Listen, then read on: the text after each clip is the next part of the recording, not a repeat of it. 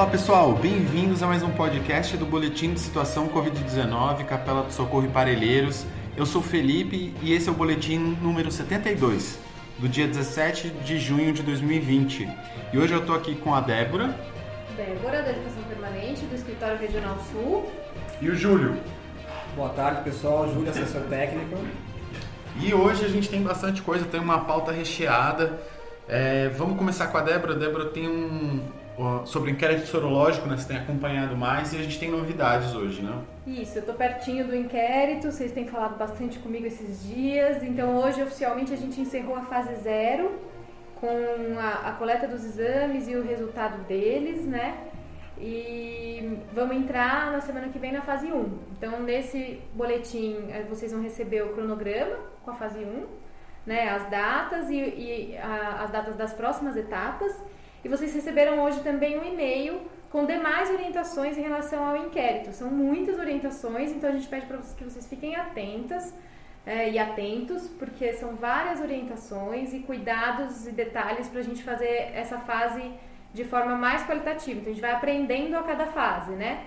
Então a fase 0 foi um aprendizado, a gente espera que a fase 1 um, é, venha com mais mais dentro dos critérios e respeitando os prazos. O que vale chamar a atenção em referente ao inquérito dessa vez é uma das coisas que apareceu foi a raça-cor. Muitos inquéritos vieram sem o preenchimento do raça-cor. Então, acho que uma das coisas que a gente resolveu destacar é isso. Todos os campos são obrigatórios, inclusive o raça-cor questão da informação que ontem a gente pautou com o Renato, Isso. hoje aparece de novo. E acho que tem uma coisa interessante que no e-mail foi perguntas e respostas que a, a Covisa enviou, que tem várias perguntas que surgiram na fase zero e que acho que pode, pode ficar como base de orientação, né? E além do cronograma, é, um outro anexo com com uma carta de apresentação, para se vocês ainda sentem necessidade de pensar um melhor jeito de abordar a casa, tem essa sugestão para seguir. Débora, algumas pessoas de é, unidades que não são da atenção básica é, me perguntaram assim esses dias, Felipe, o que, que é e tal. Então acho que seria legal se você pudesse explicar para gente, para quem não está muito por dentro, o que está rolando. Tá. O que está rolando é que é, o município de São Paulo quer fazer um mapeamento do contágio é, de Covid-19 no município de São Paulo. Então, o prefeito encomendou uma pesquisa sorológica em que o são sorteados 12 endereços por região, então algumas unidades de saúde foram sorteadas, essas unidades têm 12 endereços sorteados, e no momento da entrevista existe uma metodologia em que a pessoa, o profissional de saúde que vai aplicar o questionário, sorteia o indivíduo para responder uma série de perguntas e testar Covid, né? realizar uma coleta de sangue referente a, a para Covid 2019. Com isso, São Paulo vai ter um mapeamento de como está a manifestação, se elas condizem com as notificações feitas ou não. Então, por isso são quatro ondas de teste, então são, são quatro fases. fases, isso que a gente está chamando de fase 0, fase 1, um, fase 2. E a partir dessas fases, a gente vai poder identificar o quanto esses, esses testes escolhidos representam as notificações feitas até então por Covid-2019, e isso vai determinar uma série de ações da Prefeitura, o quanto essas aberturas de comércio ou não, o funcionamento dos serviços é, vão continuar ou são pertinentes ao, ao momento. Muito bom, muito importante. Podemos seguir para o próximo. O próximo sou eu mesmo que vou falar, que é o cronograma atualizado das videoconferências é, que o pessoal está fazendo, Tony, né, junto com os especialistas. A ideia é facilitar, fazer essa comunicação de rede e, e discutir os casos mesmo, na, na, ideia do matriciamento. A gente já fez um podcast aqui é, sobre isso uh, no início da semana. Nesse mesmo item, a gente também está compartilhando um cronograma de videoconferências que vai ocorrer amanhã é, o Alan vai estar à frente disso para tratar da agenda do SIGA, de monitoramento Covid, e da planilha de monitoramento, né? Claro, não só disso, todo esse processo que é importante, a gente vem frisando isso aqui no, nos podcasts, né? Então, às 9 horas de amanhã vai ser a Belmira e o Totônio, as os sete curvas e o Paulo Giggers vai ocorrer às 10 e às 11 Dutra e Colônia. Amanhã o Alan vai também reforçar isso é, via os grupos de WhatsApp de território homogêneo.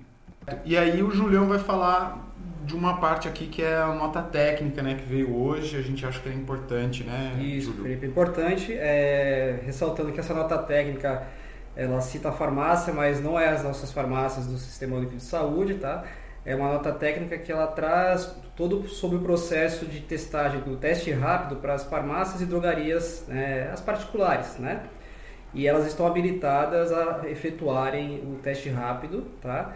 É, lógico, essas drogarias e farmácias devem estar habilitadas também na Covisa, em todo, todo o processo é junto ao CRF.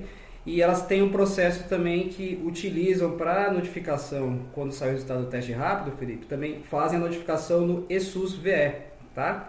E aí surgiu uma dúvida como é, essa informação chega até o usuário. Então, é, de uma forma bem simples e rápida, é, o paciente, Felipe, ele hum. vai receber do farmacêutico que, que está habilitado a fazer o teste rápido, ele vai receber um documento que é uma declaração do serviço farmacêutico, tá? Nessa declaração do serviço farmacêutico vai estar, tá, ele, além de receber esse documento, né, com a resposta do resultado do teste, ele vai ser orientado a procurar os serviços de saúde, tá? Se for SUS, ele deve procurar a UBS de referência dele e a UBS vai dar seguimento aí, né, colocando em prática o protocolo de manejo clínico do coronavírus na atenção primária à saúde. Tá? Ou seja, a drogaria e as farmácias particulares notificam, né, elas estão habilitadas a fazer o teste rápido, fazem a notificação também no sistema ESUS-VE, né, entrega para o usuário a declaração do serviço farmacêutico, né, e o, o usuário, se for é, particular, ele vai buscar o, o acompanhamento, enfim,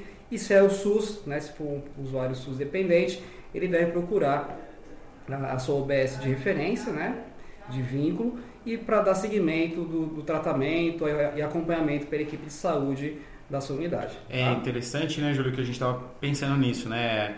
Às vezes o paciente chega lá, olha, refere que fez um, um, uma testagem, está positivo, e aí a unidade pode então ir lá e verificar se realmente é, foi feito isso, né? Correto. Se, está lá lançado no, no ESUS VE, ele correto, consegue né? verificar. E além da, dessa questão da, importante que ele vai apresentar esse documento, que é uma declaração de serviço farmacêutico, tá? Uhum. Então, o farmacêutico da drogaria é, farmácias. Essa documentação é isso, é importante. É, é uma, é o signo RDC 377, né? É, que está referente no, que vai estar no boletim, traz essa informação e passa na farmácia, faz o teste rápido na drogaria né, ou farmácia e o farmacêutico entrega esse documento, é uma declaração do serviço farmacêutico. E aí ele é, vai receber as orientações, tá bom? Tá ótimo. Pessoal, a gente tem uma, uma coisa importante que chegou agora, né? Então vamos aproveitar o boletim para a gente já colocar. Acabou de chegar a notícia de que a gente vai realizar a testagem dos profissionais de saúde, é, inicialmente toda a semana, mas como isso está em processo de articulação e, e negociação. É, a gente pede para que vocês aguardem as orientações. Como vocês podem ver, está escrito no e-mail que é, a CRS e a STS solicitam apoio da OS no processo de organização, tanto de coleta quanto de envio de dados. A gente está organizando isso hoje ainda, então a gente pede para que vocês esperem as próximas orientações para qualquer passo que seja para dar qualquer outro passo. Né? É importante, né? A gente ter, a gente está estruturando esse processo, isso. então as unidades que receberam esse e-mail aguardem, isso. não é isso, Débora? Que amanhã a gente envia o posicionamento e como isso vai funcionar com mais tranquilidade. Então não fiquem afoitos, se uhum. possível, uhum. cuidem dessa notícia dentro da unidade, porque a gente sabe que isso pode gerar algum ruído, né? Alguma polêmica. Então, só a gente só, só pede para que esperem até amanhã para que a gente consiga fazer os devidos alinhamento. Da organização mesmo, né? Isso. né? Tá ótimo. Obrigado, Débora. Pessoal, muito obrigado Obrigada. pela presença de vocês, pela participação de vocês. Até mais, pessoal. Até mais. É. E, pessoal, ainda temos mais uma, mais um convidado hoje, mais um, uma pauta para fazer, que é sobre o comunicado número 21, que acabou de ir para vocês faz pouco tempo. E para falar sobre isso, estamos aqui com o Tony. Oi, tudo bem, pessoal? Tony. Uh vocês já me conhecem, né? Aqui o RT, médico aqui da Coordenadoria Sul. Uh, vim falar para vocês aí sobre esse comunicado, lembrando que a partir de amanhã, amanhã, dia 18, uh, lá no nosso site Coronavírus Rede, tem uma aba só relacionada à terapia medicamentosa. Que é uma coisa nova, então, na plataforma. Uma coisa nova na plataforma que a gente está anunciando hoje e que começa efetivamente amanhã, tá bom? Se vocês. Hoje já está o desenho dela na plataforma, mas vocês não conseguem acessar o link. Mas a partir de amanhã é, já estará pronto. E qual que é o grande intuito? O grande intuito é que a gente conheça em toda a nossa rede no mais distante, mais, na nossa unidade mais distante, no mais, até a mais próxima, mais longínqua, é, independente da sua, do seu nível de atenção, até da nossa unidade de tratamento Covid, que a gente entenda dentro do nosso território como está sendo feito o cuidado e a terapia medicamentosa. Né? A gente quer conhecer como os nossos profissionais estão cuidando dos nossos pacientes dentro da nossa área. Então, esse é o intuito maior. Tá?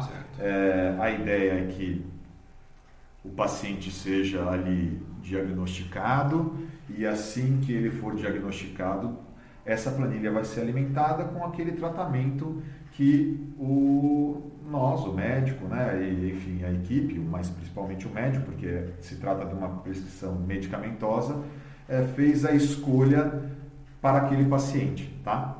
É, desta forma, a gente vai conseguir entender como os nossos pacientes estão cuidados, qual é a escolha terapêutica dos nossos profissionais, em que fase é, também essa terapia está sendo é, colocada para os nossos pacientes, e, e assim a gente vai entender o cuidado que está sendo feito para cada um deles, né, Felipe? Claro, perfeito. E eu acho que é interessante, então, a gente frisar que isso é para ser alimentado diariamente, junto com a planilha de monitoramento, é isso, Tony? É, ele vai ser alimentado diariamente porque todos os dias temos pessoas é, sendo uh, diagnosticadas com síndrome, a síndrome gripal, enfim, né? É, por isso que ele é alimentado de forma diária. Óbvio que se você fez uma escolha terapêutica para aquele paciente e essa escolha ela se manteve durante o tratamento dele, a gente entende que é que vai ser que foi essa a conduta a ser tomada, porque lá no formulário vocês verão que tem é, é, um espaço para você colocar qual é a medicação e o tempo que foi dispensado, que você imagina que vai ser feito o tratamento. Óbvio que se em algum momento, em algum lugar é, desse tratamento houve uma mudança dessa prescrição, é importante que a gente faça esse, essa nova. É, como é que chama? Uma atualização. Atualização, né? exatamente, novo preenchimento, era essa uhum. palavra que eu usar. Um novo preenchimento do formulário para este paciente, para que a gente entenda, então, por exemplo, o que, é o que eu vou imaginar aqui? Que você tomou essa primeira conduta quando você viu o paciente e de alguma forma no caminhar, no cuidado desse paciente foi tomada uma outra conduta. Perfeito. E aí cruzando com os nossos painéis de monitoramento, é, eventualmente com os, as nossas transferências, a chegada à unidade de terapia de tratamento COVID, a gente vai conseguir cruzar esses dados e entender como ele foi visto e, e tratado medicamentosamente durante todo o curso da sua, da, da sua doença. Tá? Que é muito importante nessa questão, como é uma questão, uma, uma doença muito nova, a gente está procurando entender melhor né, o que está acontecendo e isso vai dar um subsídio para a gente também. Né? Eu acho que tem em várias esferas, né, Felipe? Tanto é, na questão do cuidado, quanto na questão do tratamento medicamentoso, até se a gente imaginar na, na, na dispensação até da medicação, né? O Júlio aqui, não sei, ele dá até isso, ele vai ajudá-lo na, uhum. né, no, no, manejo da medicação. Mas no, no, no, fim mesmo, é que desta forma a gente vai entender como, como a gente está tratando o paciente. E eu acho também, é, Felipe, que vai ser muito importante para a gente é, começar a trocar essas experiências, entendeu? De uma Perfeito. forma mais concreta, né? É, a gente nessa rede, certamente nós não estamos sozinhos, mas a gente também não precisa fazer o cuidado só de forma individual. O que a gente tem de potente na rede é justamente esse monte de profissional, é, e aí eu também é, amplio essa, é, essa fala para os não médicos, né? na verdade a gente sempre fala para todos os profissionais, e essa discussão ampliada vai nos potencializar, é isso que a gente acreditou sempre e é essa proposta que a gente vem trazendo dia a dia desde o começo dessa pandemia. Acho muito legal você trazer essa questão mais interdisciplinar, né? abordando toda a equipe, que é fundamental. E agradeço muito a tua participação. É isso, gente. Então, é, vamos aí, estamos juntos. Os próximos dias, se houver oportunidade, a gente traz já algumas, alguns as análises disso, disso que foi feito, mas também vocês não precisam esperar de forma passiva deste lado. A, a, entre outras coisas, a mesa técnica também está aí para fazer alguma discussão, eu pessoalmente também, para que a gente não, não vamos nos sentir desamparados. Essa doença já é desconhecida o suficiente para que a gente fique no nosso mundinho, quietinho, também sofrendo com essa, com essa questão. Essa nossa união, essa discussão, essa nossa responsabilidade, esse nosso senso de compromisso certamente nos ajudará nesse momento. Muito bem, então na sexta-feira a gente vai já, é, inclusive, fazer uma transmissão ao vivo com vocês aí, a live, né? E já discutir as primeiros, os primeiros resultados, as primeiras análises. Tá certo? Muito obrigado pela atenção, muito obrigado, Tony, e até a próxima. Até a próxima, pessoal.